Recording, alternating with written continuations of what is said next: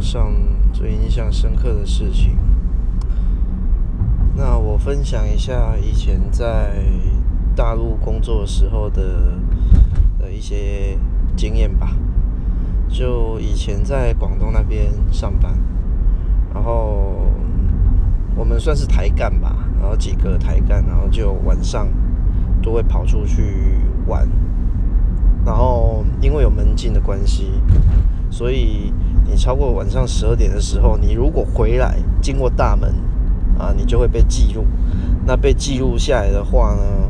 到呃每一次的呃忘记是两个礼拜一次还是多久一次的那个抬杠会议，就会被拿出来讲。然后我那时有一次我们太晚回来，我们就用爬墙的方式就。闪过那个大门，后爬墙，